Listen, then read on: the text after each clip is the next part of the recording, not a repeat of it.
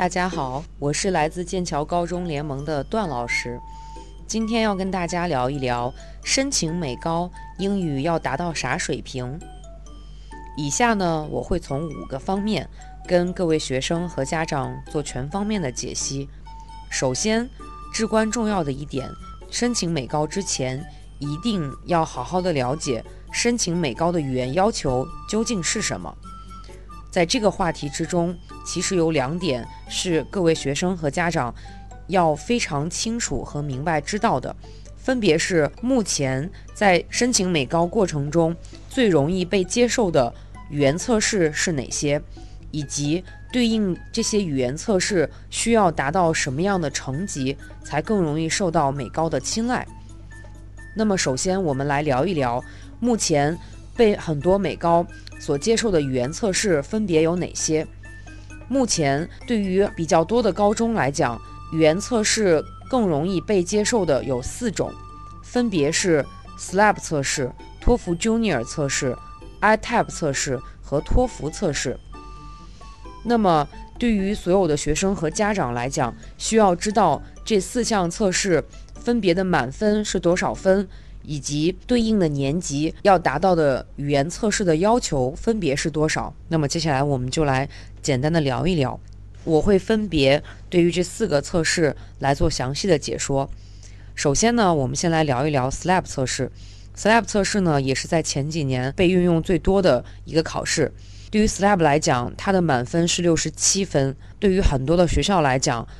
对于九年级的学生，如果能达到五十分上下的成绩，就已经是非常不容易了。那么，对于十年级的学生来讲，他们一般会要求学生达到五十五分这样的成绩；对于十一年级的学生来讲，希望就是能达到六十分上下，就可以有面试的机会。那么，对于托福 Junior 来讲，也就是所谓的小托福，满分的是九百分。对于九年级的学生来讲，学校一般会要求学生至少要达到七百到七百五之间的一个成绩。对于十年级的学生来讲，托福 Junior 的分数最好能在七百五左右的分数。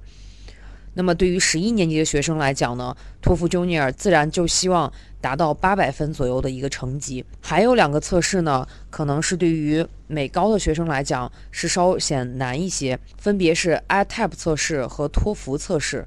大家应该都知道，对于申请美国本科的学生来讲，一般都需要提供一个托福成绩。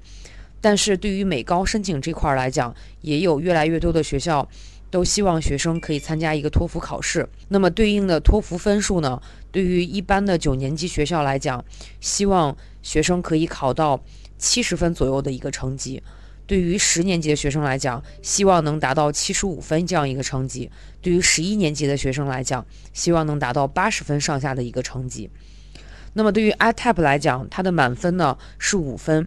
对于一般的学生来讲，可能在九年级的时候可以考到二点八到三分之间就已经非常不错。那么对于十年级的学生来讲，学校一般会希望学生可以考到三点五。到四分这样的成绩，那么对于十一年级学生来讲，那么自然也会要求高一些，希望学生可以达到，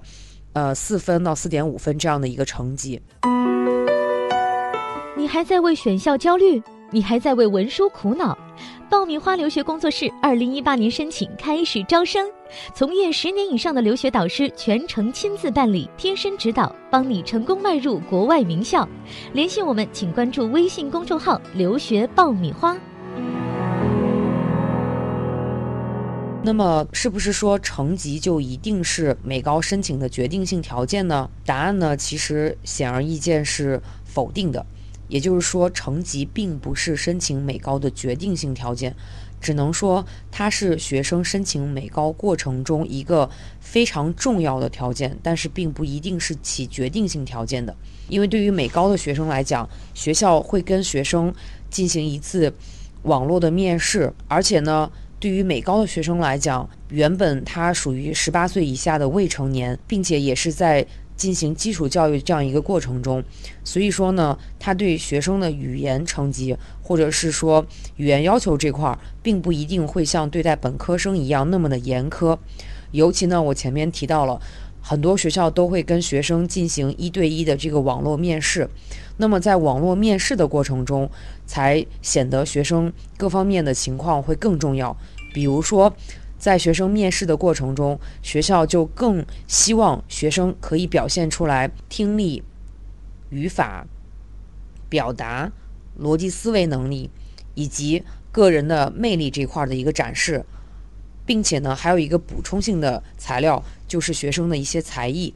比如说，学生在面试的过程中，可以给学校展示一下，比如说是唱歌比较好。或者说绘画比较不错，呃，不同的这些才艺展示。另外呢，在面试的过程中，学校的老师更希望看到一个非常阳光或者非常鲜活的学生，可以全方面的展示自己。因为在准备面试的过程中，其实学生全方面的信息都会得到一个展露。那么学校的招生官或者学校的校长在面试的过程才会是至关重要、起决定性的这么一个环节。但是呢，不是说语言成绩就不重要，语言成绩只能作为在申请美高这个过程中的一个先决条件，也就是类似于举个例子，像我们大人去找工作的时候一样，像我们的第一学历出现在我们的简历之中的时候，这个可以作为我们的敲门砖。但是真正我们是否被录取，其实更多的也是要看我们跟当天的面试官所进行这样的一个交流的一个过程。说完以上两点之后呢？也会有一些学生跟家长就会问到一个问题：那么如果我的语言成绩不够，是不是就没有可能被美高录取了呢？答案其实也是否定的。换言之呢，也就是说，你的语言成绩如果不够学校的要求，并不代表说你就完全没有可能去申请美高。我刚刚其实前面有提到，每一个美高他希望被录取的学生都是一个非常独特的。非常独一无二的学生，那么学生除了要展示自己的语言成绩之外，还要更多的去展示你个人的魅力，以及你除了语言成绩之外，比如说你的特长，或者说你的规划，以及你各方面的一个展示。那么，如果你可以充分的展示自我之后呢？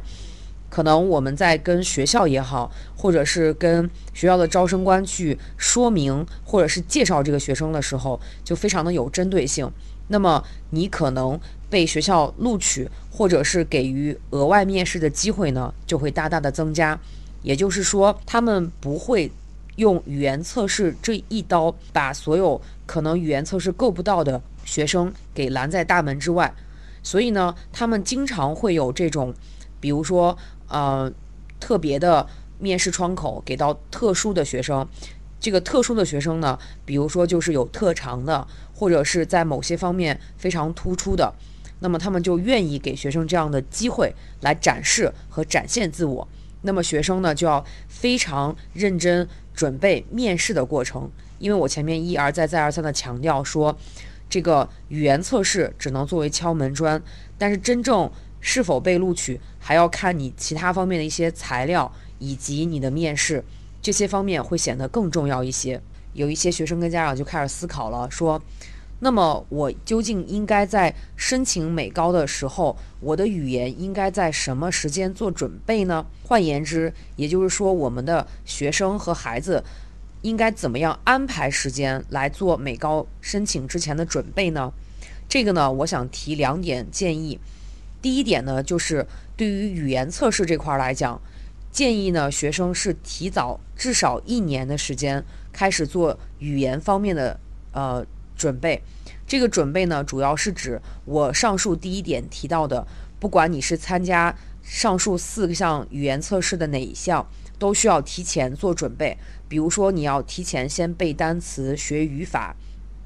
做一些语言测试之前的一些模拟题，然后呢，去顺利的参加这些语言的测试。在这个过程中呢，建议学生至少要提前一年做准备。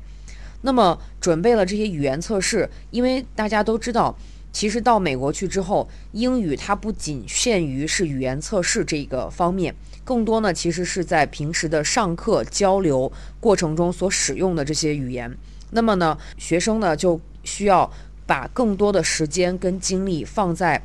他的语法、还有口语